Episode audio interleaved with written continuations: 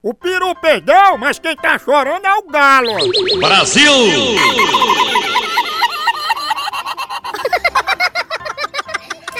Olha, o frio tá tão grande no sul que o galo, em vez de cantar, ele chora.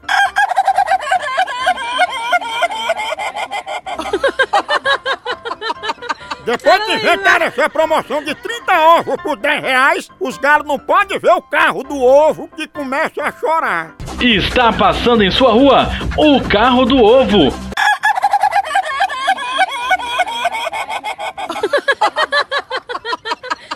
Também, com os ovos tão baratos, os galos estão trabalhando mais que carregador de celular de blogueirinha.